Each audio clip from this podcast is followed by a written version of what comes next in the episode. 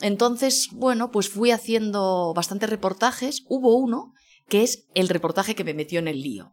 Y fue un reportaje que yo propuse, una, un trabajo que propuse como reportaje, pero que a mi jefe de entonces le gustó mucho y él me propuso que lo convirtiera en serie. Y de serie pasó a libro. Y era lo que se llamaba la guía secreta donde comen los grandes chefs. Luego se ha replicado muchísimo y hay libros ahora de este tema. ¿Dónde comen los grandes chefs? La guía secreta y el subtítulo es ¿Dónde comen los grandes chefs? Es decir, un chef, el máximo, ¿a dónde va a comer? ¿Dónde va a comer? Pues una tortilla de patatas, un arroz, cosas sencillas, algunos eran de carretera. Estuve un año con un compañero fotógrafo.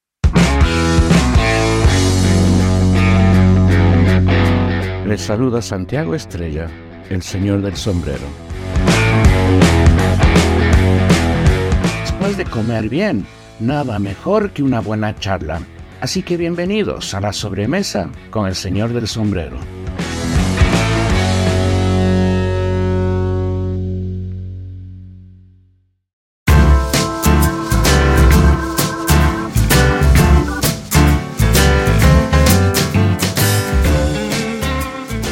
Eh, amigos, gracias nuevamente por estar con nosotros acá en este podcast del Señor del Sombrero estamos acá en la Universidad de San Francisco. Esto es parte de un menú especial. No son los tradicionales podcasts que hacemos, que en realidad es visitar lugares y contar eh, auditivamente lo que, lo que se vive en las historias de los chefs y cómo preparan su comida. Pero acá estamos con Cristina Jolonch. Jolonch, ¿está bien pronunciado? Jolón. Es francés. Jolón.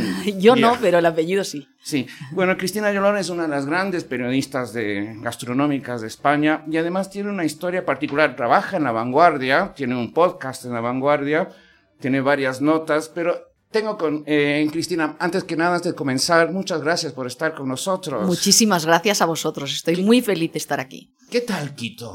Bueno, me está encantando, pero acabo de llegar, acabo de llegar y espero que no se note demasiado que estoy sufriendo el mal de altura, tengo un dolor de oh. cabeza espantoso y he tenido que necesitar un poquito de oxígeno hace un ratito, pero, pero espero en un par de días tenerlo resuelto y era una asignatura pendiente porque es mi primera visita y estoy feliz y hambrienta de conocer de esta conocer la comida ecuatoriana. Ojalá te guste. ¿Tienes antecedentes de la comida ecuatoriana? No, no la conozco suficiente. No, no, no, no. Como no he estado aquí todavía, he podido probar cosas, pero, pero vengo muy, muy, virgen de, cocina, de cocina ecuatoriana. Y eso que en, en, España, bueno, en Barcelona hay una buena comunidad ecuatoriana. No sé si es que están dedicados, volcados mucho a la gastronomía ya de algún modo. Tenemos muchos ecuatorianos.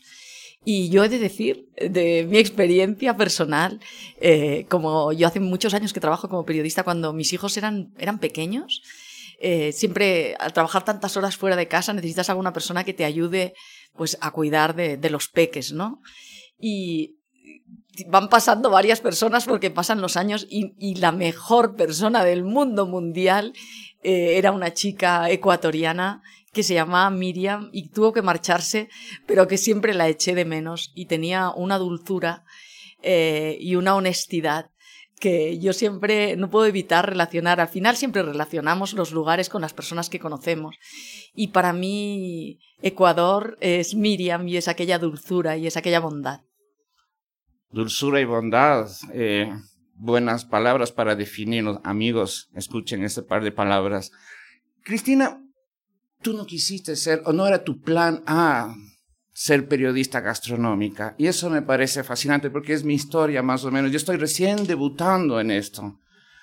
A mis 57 años estoy debutando en el periodismo. Somos de la misma quinta, ¿eh? Mira tú, pero tú llevas mucho ¿eh? tiempo. Yo llevo muchos años. Acabo de cumplir 34 en la vanguardia, pero no siempre en la gastronomía. No siempre en la gastronomía. bueno, tus intereses eran otros. Me caí sin querer ahí. Esas son cosas que pasan. Sería muy fácil decir que siempre había soñado con la gastronomía, pero no, no es verdad. A mí eh, sí que me atraía muchísimo el periodismo porque lo que me atraen son las personas, eh, lo, que, lo que me atrae es intentar dar voz, sobre todo si puede ser aquellas personas que menos la tienen, ¿no? Pero contar historias y contar historias eh, a veces de personas casi, casi anónimas, ¿no? Lo que decimos, personas que parece que no tienen mucho que contar y que si tú sabes preguntar tienen infinitas historias maravillosas que contar Eso es lo que más me atraía. Pero como también me gustaba comer, empecé a hacer reportajes y yo trabajaba en el suplemento dominical de La Vanguardia, el magazine. Estuve 25 años trabajando allí. Lugar ideal para hacer temas de cocina, me parece. Sí, pero yo hacía temas muy, muy variados. A mí me encantaba, como periodista, me sigue encantando, el reto de encontrarte con temas que desconoces, pero que tienes que hacer una inmersión en aquel mundo, ¿no? Entonces, eso me gustaba mucho porque el magazine te permitía, también eran otros tiempos del periodismo, que podías viajar, que había más recursos económicos en el diario, ahora todos son recortes, recortes, recortes y más recortes. Y había más tiempo también. Y había más tiempo, era totalmente distinto. Y entonces, bueno, pues fui haciendo bastantes reportajes, hubo uno que es el reportaje que me metió en el lío. Y fue un reportaje que yo propuse, una, una, un trabajo que propuse como reportaje, pero que a mi jefe de entonces le gustó mucho y él me propuso que lo convirtiera en serie. Y de serie pasó a libro. Y era lo que se llamaba la guía secreta donde comen los grandes chefs. Luego se ha replicado muchísimo y hay libros ahora de este ¿Dónde tema. comen los grandes Sí, chefs? la O guía sea, secreta y el subtítulo es ¿Dónde comen los grandes chefs? Es decir, un chef, el máximo, ¿a dónde va a comer? ¿Dónde va a comer? Pues una tortilla de patatas, un arroz, cosas sencillas, algunos eran de carretera. Estuve un año con un compañero fotógrafo, Carlos González Armesto, un año viajando, íbamos publicando cada semana un par de restaurantes de estos y luego lo convertimos en un libro. ¿Y qué pasó? Que entonces mi jefe quiso que yo me quedara escribiendo de restaurantes. Yo me resistí mucho porque además, para más Inri, escribir de restaurantes dentro de la parte gastronómica es lo que menos me atraía, ¿no? Porque yo no me siento nadie para juzgar, ¿no? Y muchas veces lo hacemos con una visita.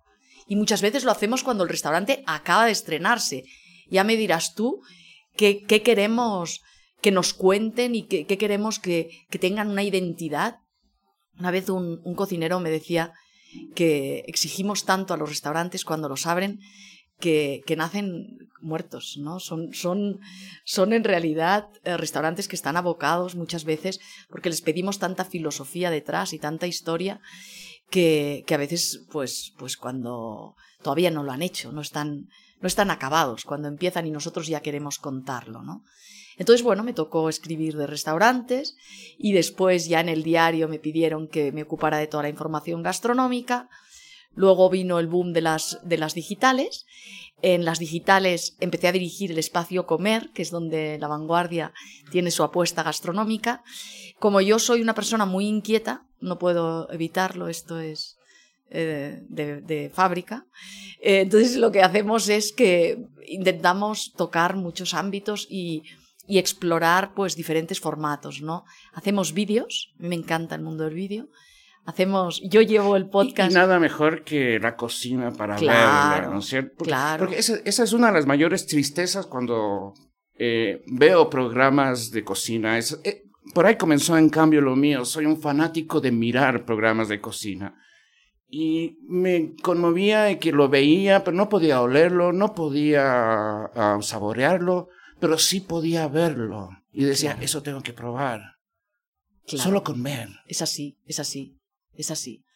Nosotros hemos hecho vídeos y vídeos que, que, reflejan incluso más que los platos a veces eh, quién hay detrás. ¿no? A mí me encanta en el mundo del vídeo, me encanta. Siempre, desde el periodismo, siempre me he quedado con las ganas de una cámara, siempre me ha faltado una cámara al lado porque yo no solo no quería escribir de, de, periodismo gastronómico, es que yo no quería escribir, yo quería trabajar en imagen, yo quería hacer documentales. O sea, esta es mi historia. ¿Las felices vueltas de la vida? Sí, sí, porque voy haciendo algunos pequeños, eh, modestos, pero son lo que a mí me gusta más del periodismo es buscar el alma que hay detrás de los proyectos y de las personas. Y entonces he tenido la suerte de poder hacer pequeños vídeos eh, con un equipo interesantísimo, porque los he hecho con, con un fotógrafo amigo, muy amigo mío, Samuel Aranda, que es premio World Press Photo y trabaja para el New York Times, es muy bueno, pero es gran amigo, y con un equipo muy joven de, de chicos que se llaman Story Co. Entonces es buenísimo, porque yo te decía que yo tengo 57, Samuel tiene 40 y pocos, y estos chicos tienen 27. Entonces, eso es eh, un aprendizaje constante. Yo no sé si ellos aprenden alguna cosa de mí, yo intento aportar lo que yo pienso que, que tiene que ser a nivel de gastronomía, porque tengo más experiencia, pero de ellos aprendo un montón de cosas y nos peleamos, cosa que tú también no está dijiste, bien. Tú no dijiste la experiencia y uno tiene que aprender de la experiencia. Es difícil ser parricida para mí, ¿sabes? Me parece que los Sí. parricidas, los que van en contra de los que preceden, se pierden de algo, siempre. Es interesante, yo creo, esa convivencia de diferentes generaciones. En La semana pasada tuve la oportunidad de dar una charla en, una, en, un centro de formación que se llama CET en, en Barcelona, de gente de cocina y de sala, y yo les intentaba dar algunos modestos consejos y uno era disfrutar y aprovechar la oportunidad de trabajar con personas de distintas edades, porque yo echo mucho de menos a maestros, que para mí fueron maestros periodistas de la vanguardia. Eh, claro, hace tantos años que entré que tuve la suerte de estar con algunos de los muy grandes, ¿no? Los echo muchísimo de menos, pero también tengo la suerte de, en el equipo que yo dirijo de comer, eh, eh, soy la más mayor, con mucha diferencia, y, también aprendo mucho de, esta gente joven, ¿no? A mí me gusta trabajar con gente de mi edad, más mayores y más jóvenes. Creo que entre todos se hace mucho mejor. Mm. Sí, está bueno el encuentro de generación. Me interesa mucho el nombre, qué simple nombre. Pienso en el comercio de Perú, que tiene el nombre, en cambio, es provecho de su sector gastronómico. Ustedes se llaman comer, el nuestro se llama El Señor del Sombrero. Está un poco largo, ¿no? Algún día te Bueno, contaré de qué se ya me trata. contarás, pero yo de estoy encantada de estar hoy con el señor del sombrero. es una cosa, pero qué, qué lindo nombre. Simple, real, fundamental. Pues la verdad es que le dimos muchas vueltas. Teníamos muchas ideas de nombres y nada, caían, caían, caían. Y al final dijimos, ¿y si le llamamos comer y punto? Pues comer. Y así se quedó. Ya. Buena cosa, buena. Una cosa que tú dijiste también hace poco es no juzgar. Esa es una de las cosas más tenaces que hay, porque creo que hay un diferente tipo de periodismo gastronómico. Está ese de la crítica, que te pone estrellas, te dicen esto, esto otro, esto es horrible, y hasta pueden hundir la carrera de una persona. Y está la otra parte que decimos, ¿qué haces cuando em, contemos la historia? Porque todo plato tiene una persona detrás y esta persona siempre tiene una historia. Y eso me parece que es lo que tú rescatas. A mí sí, a mí me interesa ese periodismo, aunque reconozco que la crítica pura y dura también debe existir, también está bien. Yo que soy muy autocrítica conmigo mismo, eso sí que te lo puedo asegurar. Eh, muchas veces me han dicho, y yo estoy de acuerdo, que podría ser un poco más dura a veces. Eh, quien me conoce me dice, entre líneas ya he visto que ese sitio no te ha gustado, ¿eh? ¿Viste la carita o Eh, alguna bueno, no, palabra, algún tono de algún la palabra? tono, pero siempre comento las cosas que no me gustan, las comento cuando he ido al restaurante y luego lo Ujú. verán escrito. Pero eh, cuando un restaurante no me gusta, porque no me gusta nada, me parece que los lectores de la vanguardia no, lo mere- no merecen que les recomendemos ese sitio, ¿no? Porque al final son recomendaciones. Pero, pero tengo todas mis dudas, ¿no? Encuentro que es interesante también que haya una crítica más, más atrevida. La mía igual es un poquito más cobarde, pero eh, quizá forma parte de mi sensibilidad. Yo me considero una persona sensible, eh, y entonces me interesan las personas, me gustan las personas y pienso que, que detrás de un restaurante pues hay familias, hay... A veces hay ganas de hacerlo bien y no, y no hay saben gente que la está peleando. o hay ¿no? gente, exacto. que la está entonces peleando por salir adelante. Y es además, tan fácil con una palabra hundir a alguien y eso yo no lo soporto. pero además uno sabe que la cocina, tú cocinas, a mí me gusta cocinar. a mí también. Y hay días en que sale horrible. lo que hago. Totalmente. No pudo haber sido en ese lugar cuando tú llegaste que les fue mal, porque así es. Totalmente. Totalmente. Porque, Entonces, no sé, eh, pero es que tampoco me considero quién, ¿no? Es esa, Esa es la esa otra. sensación de ser eh, juez, ¿no? Que está muy bien y, y está muy bien que otros lo hagan, pero yo, si soy sincera, te digo que yo no me siento muy cómoda en ese papel. Entonces, quienes lo vemos de esta manera, decimos que somos cronistas gastronómicos. No sé si es la excusa, el pretexto o, o, o cómo nos sentimos. Creo que es la mejor definición ser un cronista gastronómico más que un crítico, porque para ser un crítico hay que ser muy bueno en lo que uno hace. Y no necesariamente también se es muy bueno. Tú lo, ahí, acabo de tocar el micrófono. Tú lo dijiste hace poco. yo soy muy autocrítica con Sí, sí, conmigo soy tremenda. Entonces, claro, o sea, es, es- me pasa lo mismo. Yo me escucho mi voz y soy que me espanto y, Sí. y digo, volvamos a grabar y le tengo a los pobres tipos Yo martirizados. a igual, mis y con el equipos, equipo ¿no? igual. Soy Les- terriblemente claro. exigente y a veces lo- me sabe mal porque. Pero con los demás. Claro, porque uno se mide también, o sea, Sí. en mi caso yo me mido, digo, pero no soy tan Exacto. perfecto, es más, soy muy imperfecto, ¿por qué Exacto. tengo el derecho de decir cuántas estrellas le pones a este Exacto. lugar? Yo digo, no sé, y es más. Y deberíamos cuando- ir muchas veces para poder juzgar un poco más. y, ¿no? y tener un gran conocimiento de todo lo que se prepara, porque la gastronomía es una cultura también, Sí. ¿no? Es... Tienes que saber Bueno, esa la vas todo. absorbiendo poco a poco con los años. Intentamos ir aprendiendo cada día, pero sí. ¿Y, y, y tu paladar cuando comenzaste era tan refinado como o lo tuviste Yo que ir creo que vas a educando? yo Son esas cosas que, que. a Esos aprendizajes en la vida. No sé si a ti te pasa, a todos nos pasa, me imagino que, que hay cositas que las vas aprendiendo casi sin darte cuenta. ¿no? Ajá, Con el tiempo, con los años, con probar y probar y probar y así vas, vas aprendiendo, ¿no? Yo en mi casa eh, tuve la suerte de tener una mamá muy buena cocinera, que por desgracia no está desde hace dos años, Mm. pero eh, entonces comíamos bien. Eso, esa educación creo que es interesante y está bien. Y, y yo tenía mi, mi gusto y quiero decir, era un poco... eh, quiero decir que tenía mi paladar, ¿sabes? Ya me gustaba. Ya era un poquito, era un poquito gourmet. Ya, así. Un poquito. Y has tenido que comer algo que decías, "Ay, esto sé que no me va a gustar. Por ejemplo, a mí me cuestan los dulces. Y tengo que ir a las dulcerías. No es que me desagradan, me agradan mucho, pero no es de lo que yo estoy realmente volcado con, con la pasión, como las cosas de sal. ¿Tienes algún plato tú que dices, No. o alguna cosa que dices, No, eh, no soy una loca del dulce tampoco, precisamente. Coincido Ajá. contigo, aunque me encante el chocolate, Ajá. pero chocolate muy negro, con mucho cacao. Y, y no, lo único que sí es cierto, que a medida que nos hacemos mayores, cuando comemos mucho y nos ha tocado comer mucho, esto queda, esto que voy a decir ahora queda fatal, ¿eh? Pero quedemos quiero que fatal? o sea, fatal quiero que con el señor sombrero que ha quedado fatal ya un millón de veces. Eh, quiero decirte que, que te toca comer tantas veces determinadas cosas muy exquisitas que al final les coges un poquito de, de tirria, porque ya a veces son cosas que tienen mucha grasa. Por ejemplo, el foie, que es buenísimo, a mí ya no, no me apetece. Y queda mal decir que no me apetece porque he comido muchas veces. Pero no es porque yo sea una rica que se dedique a ir a... Es porque mi trabajo es ese, ¿no? Entonces, hay cosas como las vieiras, como el foie, que me cuestan más porque les encuentro más la grasa. Y me ha ocurrido en los últimos tiempos una cierta intolerancia a las gambas y toda la familia de las gambas que me encantan. Pero creo que son esos ingredientes que tienen cierta grasa dentro que es como si mi cuerpo ya no los asimilara tan bien. Y eso es porque nos hacemos mayores y, y ya no es lo mismo. La edad es la edad, o sea, uno, uno paga los rigores del tiempo, ¿no? Pero es cierto, o sea, hay que, estuve recién con un, con un restaurante acá en Ecuador, entonces su, su consigna era que el comensal escucha su cuerpo para comer. Y eso me pareció una definición fantástica, porque uno tiene que escuchar el cuerpo también. Es así, ¿no? es así.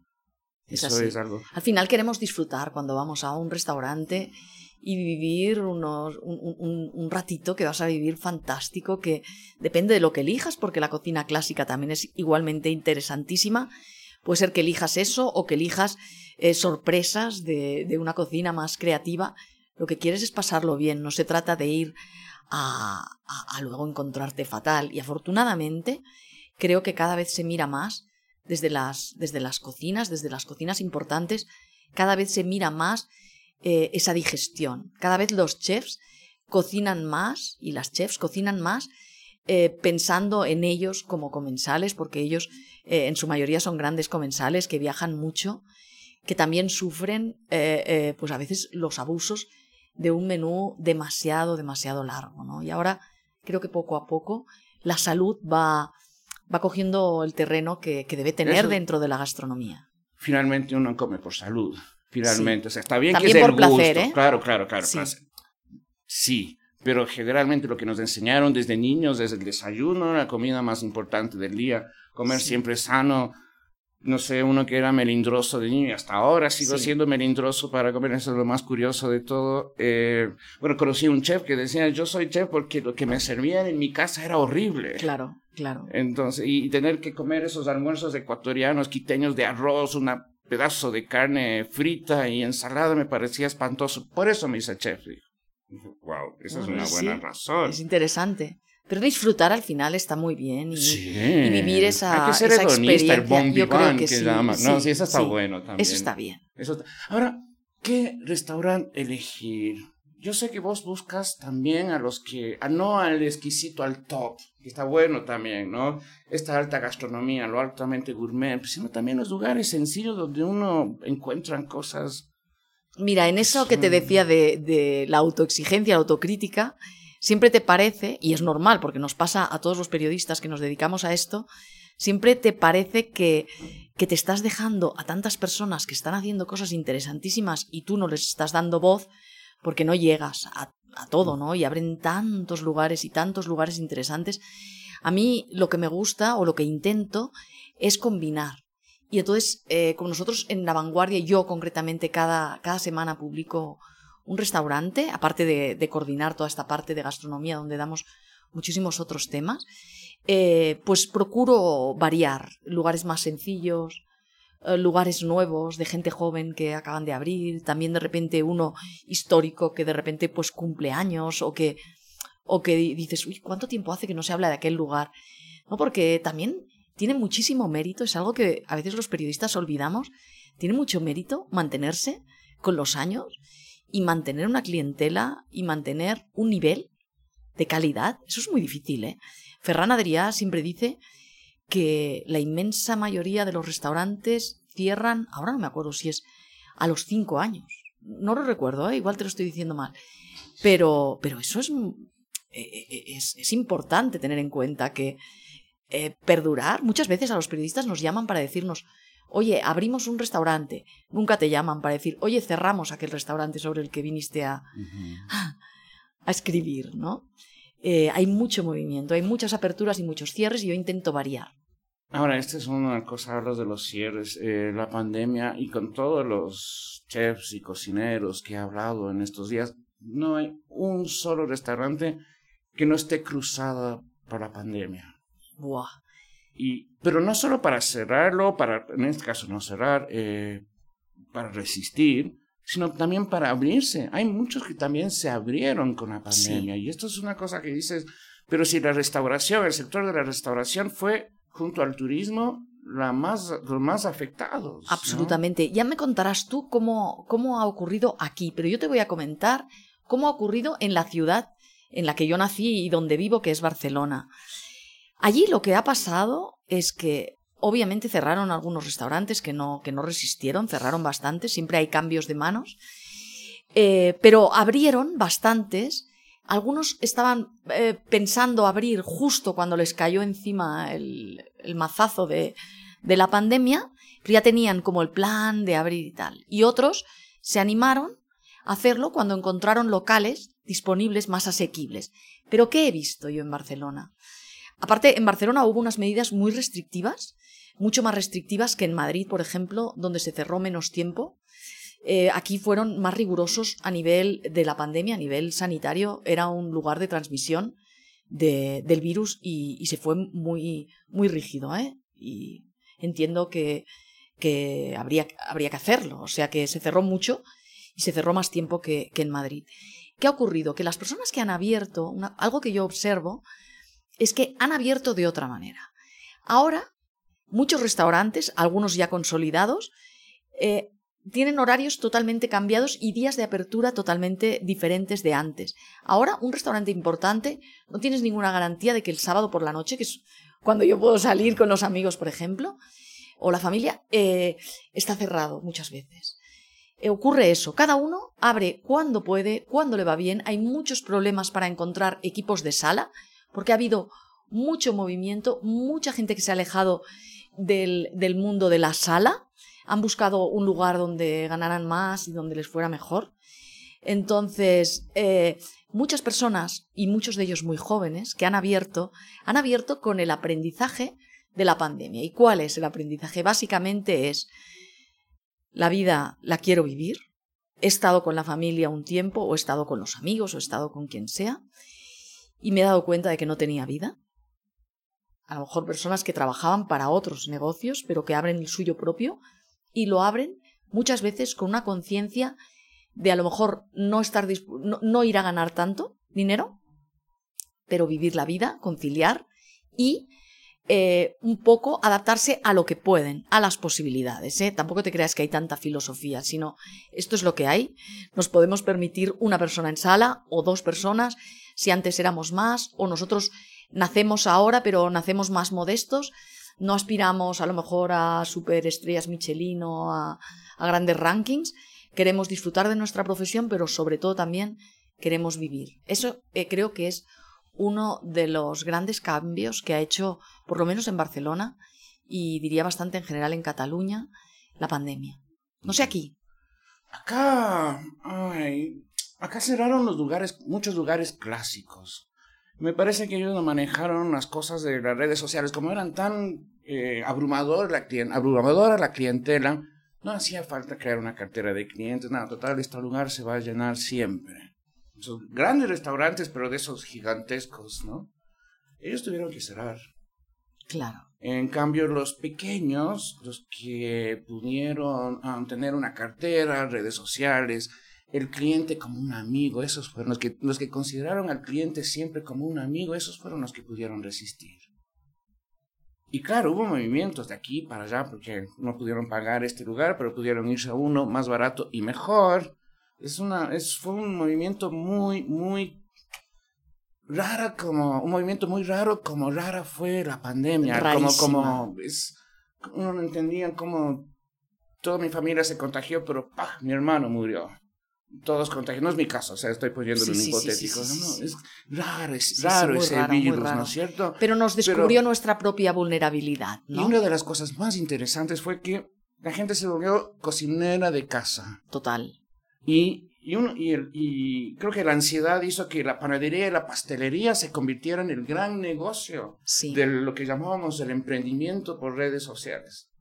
Las redes sociales fueron una genialidad. Acá hicieron, acá es, la pandemia fue la época que nos ayudó a tener también el comercio electrónico que no la teníamos. Pero tú crees que han perdurado muchos aprendizajes? Yo confieso que era de las personas que cuando te preguntaban, ¿tú crees que cambiaremos eh, después de la pandemia? Yo decía, yo creo que no mucho. Sigo creyendo que sí que algunas cosas se han cambiado, pero nuestra capacidad de olvidar es muy rápida, ¿eh? Totalmente. No, no, no, no hemos cambiado. yo también fui un escéptico, ¿no? Yo también. Yo todavía salía al balcón de mi casa. No solo teníamos una, un, no solo una cuarentena brutal, sino un toque de queda brutal claro, de nosotros de la también. tarde ¿A qué hora la el toque de queda ¿Ves lo que te digo de la capacidad de, de, memoria? Yo ya no recuerdo, pero había días que solo podía salir a las 6 de la mañana, pasear hasta las hasta 7 o algo así. O sea, no, no, sí, estábamos encerradísimos. Nosotros, eh, es, que esto es inolvidable, una, una, una cuarentena, un toque de queda de 2 de la tarde a 5 de la mañana. Sí, sí. Entonces yo decía, si me da un infarto acá, ¿cómo hago para salir? No, no, era horroroso. Entonces era una cuestión, yo sé, esa es la hipocondria. Pero fue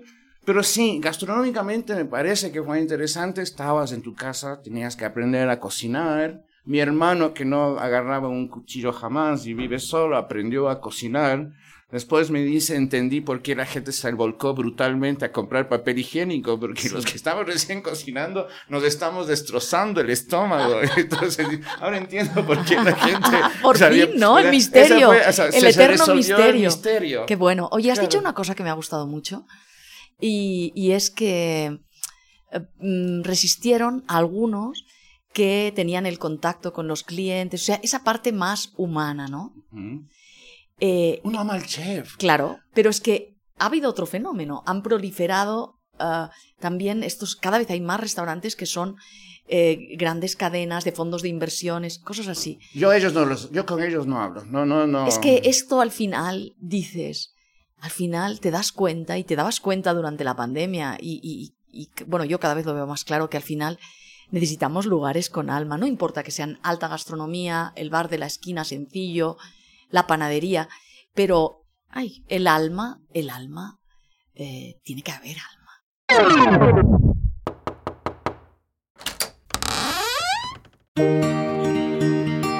Tocamos su puerta en este momento para contarle algo. Somos el comercio y trabajamos para servirle. Todos los temas que aquí tratamos los pensamos para que sean útiles en su vida. Le invitamos a que lo compruebe. Anímese a visitar nuestra revista digital Familia. Seguro que si es un padre o una madre, necesita consejos para la vida con sus hijos. Hay tanto que tenemos que aprender como parejas y por eso tratamos estos temas de diferente forma. Todo lo que tiene que ver con la familia, aquí lo va a encontrar. Padre, madre, hijo, mascota, suegra, abuelo, nuera, todos los miembros de su familia aquí tienen su lugar.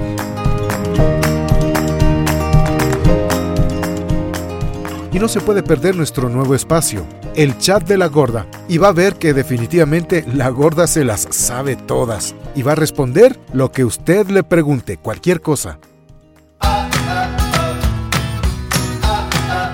Lo esperamos en www.revistafamilia.es. Gracias por abrirnos su puerta. Los esperamos todos los domingos en revistafamilia.es. Hasta pronto.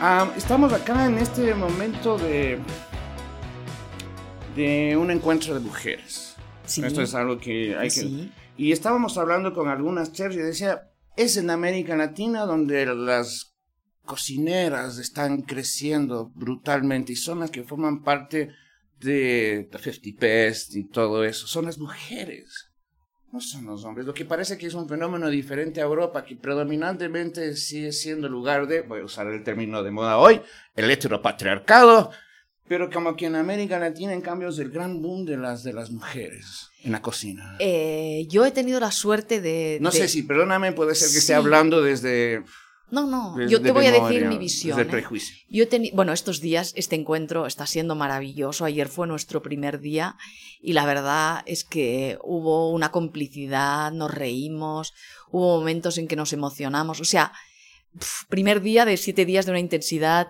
brutal. Hay mucho cariño entre las cocineras, entre las periodistas gastronómicas, que además nos encontramos con las latinoamericanas, nos sentimos hermanas, ¿no? Y, fue muy bonito. Eh, tú dices, yo creo que hay mujeres en, Latinoamérica, si estamos hablando de alta gastronomía, mujeres muy potentes, mujeres valientes, mujeres eh, muy buenas cocineras, muy fuertes, eh, que, que están, mm, creo que uno de los de las claves para mí es que hay mucha complicidad entre ellas. Y mu- cuando hay mujeres y hay complicidad, eso es imparable. Agarrate Catalina. como dicen en Exactamente, exactamente, exactamente. Y eh, ha habido una visibilidad, tú decías también, ha contribuido eh, en 50 Best. eh, hay el, el premio a la mejor cocinera del mundo eh, y lo han ganado muchas mujeres latinoamericanas que eso ha contribuido a darles más visibilidad. Está bueno que haya que, que, que diferencien entre el chef masculino y la femenina. Yo soy chairman de España y. Portugal, por lo tanto formo parte de, de, esa, de, esa, de esa familia, ¿no? Pregunta indiscreta la Sí. mía. Eh, a, mí no, a mí no me gusta. O sea, yo creo que es de esas situaciones que te hace reflexionar y, y que entiendes que sí, hay una parte muy buena porque está dando una gran visibilidad a mujeres extraordinarias que hacen un trabajo buenísimo. Simplemente creo que a lo mejor podríamos cambiarle el nombre, ¿no? Y no poner la mejor cocinera del mundo como si...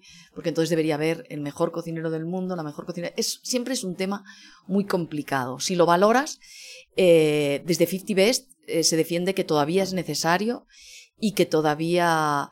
eh, pues que todavía hace falta dar esta, esta visibilidad especial. Yo creo que se podría dar esta visibilidad especial, pero a lo mejor buscándole otro, otro nombre que no nos hiciera pensar eh, pues que, que hay dos, dos divisiones. Estábamos justo hablando con Gabriela y una chef brasileña y, y justo ella decía algo, algo parecido, eh, pero la verdad es que se dice mucho, la mujer es la cocinera de la casa y todo, pero de pronto llegamos y que, pero el que sabe cocinar, el chef, la alta gastronomía es un hombre y uno dice, ¿pero por qué? No, No, yo, no, no, no tiene sentido eso. no, no tiene sentido. Yo creo que hay grandes mujeres cocineras eh, pero que eh, ahora hablábamos hace un rato en una, en una charla que hemos hecho en la universidad y, y, yo eh, entonaba el mea culpa como periodista porque seguro que no hemos dado todavía suficiente visibilidad a mujeres muy interesantes que están haciendo una gran labor, pero que a lo mejor no están llamando a nuestra puerta porque tienen una ansia enorme de triunfar. Porque sí que llama mucha gente a nuestra puerta con una ansia inmensa de triunfar. Suelen ser más hombres que mujeres. Eso también te lo digo. Pero es nuestro error si ah, nosotros, por ejemplo, desde este espacio Comer en la vanguardia, intentamos, casi todos somos mujeres las que lo hacemos, y el equipo habitual, ¿no? Aparte de los colaboradores fantásticos que tenemos, eh, intentamos siempre buscar mujeres interesantes y contar sus historias. Pero nos quedamos cortos, nos quedamos cortos. Ya te he dicho que soy autocrítica y, creo que hay que serlo en el terreno profesional, aunque siempre te sientas un poquito frustrado, pero hay que trabajarlo más y, y estoy segurísima de que tenemos que esforzarnos mucho más todavía para dar visibilidad a las mujeres. Fifty Best lo hace de esta manera, lo hacen lo mejor que creen que se puede hacer. Eh, es muy difícil encontrar cuál es la mejor manera.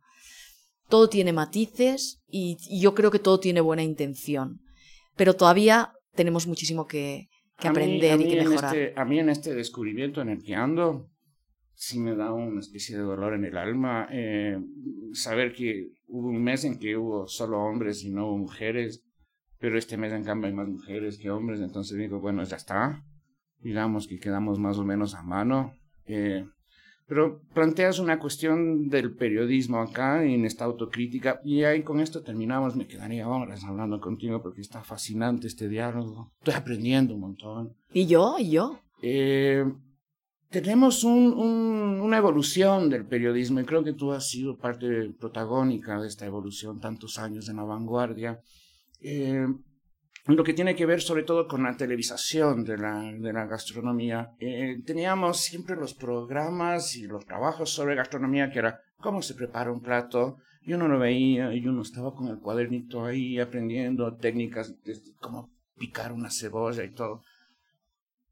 Y de pronto nos encontramos con los realities y que es una, y es una cuestión que fascina a la gente. Yo me acuerdo, yo veía el Gourmet Channel, estaba, lo tenía siempre prendido, ¿no? Siempre prendido. hiciera lo que hiciera, yo, Gourmet Channel estaba prendido. Ahora me encuentro con que hay el Iron Chef, todo esto y que además hasta ciertamente asusta. Y quizás lo único que yo he visto, no, he visto grandes cocinas y qué sé yo, pero lo que sí he sentido es la presión que tiene un restaurante, ¿no? O sea, ese momento de entregar el plato a tiempo, que es una presión real. Pero no sé si en el sentido del espectáculo y del concurso. ¿Cómo lo ves tú? Yo lo veo. Veo que últimamente cada vez están surgiendo, sobre todo películas muy duras, eh, con el ego de los chefs y con la presión y con la dureza y con el trato y con todos estos asuntos siempre tan conflictivos. Yo no soy de realities, no, la verdad te confieso que nunca los miro porque ya trabajo bastante durante el día, que lo único que no tengo ganas de hacer es llegar a casa y poner, encontrarme ahí cocineros. Eh, bueno, que no es, no es mi, no, no, es algo que me, que me guste a mí especialmente. Y sí que te puedo decir que, al contrario de eso, a mí como, como periodista, lo que sí que me ocurre cada vez más a medida que me hago más mayor es que te das cuenta que lo que te gustaba desde el principio eh, eh, es tu camino y mi camino es el de las personas. Yo, en el ámbito que sea, sea a través de vídeos o ahora con los podcasts, eh, hacemos un, podcast que se llama Quédate a comer, que os invito a escuchar, lo podéis escuchar a través de cualquier plataforma. Es un podcast de una hora de conversación y, y se entran en terrenos muy, muy humanos, muy íntimos. A mí lo que me, lo que me atrae más es eso que en el fondo nos une, seas un superchef, seas, te dediques a otro ámbito, siempre intento ligarlo de alguna manera con la gastronomía, pero a veces poquito, y que al final todos eh, nos ocurren las mismas cosas y todos tenemos pequeñas frustraciones, todos tenemos grandes ilusiones, todos tenemos desengaños y, aspiraciones y mil cosas que en realidad nos hacen más parecidos, que es lo que nos ocurre en los podcasts, estoy seguro que a ti, a ti también, que al final lo que encuentras es personas que nos están escuchando y que se sienten interpelados porque, porque pueden entender muy bien lo que nosotros estamos hablando y que a lo mejor hay cosas de esas que a ellos también las viven o les han pasado.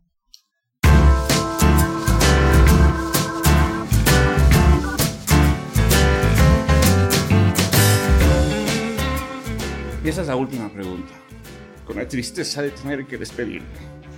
Eh, ¿Tú cocinas? Un poquito, cada día tengo menos tiempo, pero me gusta. Pero cocinas. Y me lo dijiste, dijiste al comienzo que sí, que cocinabas. Eh, ¿No sientes la presión y dice, vos eres una persona que tanto escribes de cocina, ¿cómo es que no cocinas o cocinas tan bien o, o algo así? O sea, si me presionan sobre eso, no, me lo preguntan a veces si cocino, pero es que yo amo la cocina, así que me gusta cocinar. Pero cuando cocinas, ¿no sientes que, o sea, uno tiene el plato Ah, que quedar bien para no, quedar bien no, con los panas, no. los ami- panas decimos a los amigos? no, porque no se me da mal. que a mí, a mí- a No mí una se vez me da dice- mal, no Ah, se me da te mal, A mí me salió una vez mal. un caldo a de veces- patas más malo que Bueno, por Dios y a- todos a, mí mis me ha amigos pasado, me a mí me ha pasado de todo, a mí me ha pasado de todo. Sí que me ocurre a veces que cuando vas a casa de amigos eh, dices, tienes "Uy", miedo. y yo digo, por favor, yo lo que quiero es que me inviten a comer y, y ser feliz y disfrutar, da lo mismo lo que sea, ¿no? Claro, claro, tienes miedo. Uy, este va, bueno, no es mi caso, pero tú que tienes tantos años. Para Cristina, nada. Dios mío, qué rico diálogo. Te juro que no quisiera terminarlo, me quedaría horas, pero tú tienes un montón de compromisos. Un placer, de verdad. De Eh, verdad, un lo he gusto. pasado muy bien. Yo Muchísimas también. gracias. Amigos de este podcast llamado El Señor de Sombrero, espero que hayan pasado bien, tanto como nosotros acá. Esto ha sido un- una entrevista maravillosa. Salgo con una sonrisa de chancho hornado que decimos acá de la felicidad. Gracias. Muchas gracias. Chao amigos, hasta la próxima.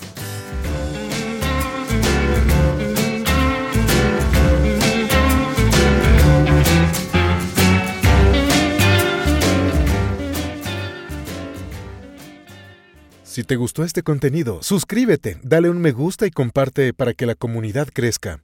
Esta es una producción de Grupo El Comercio.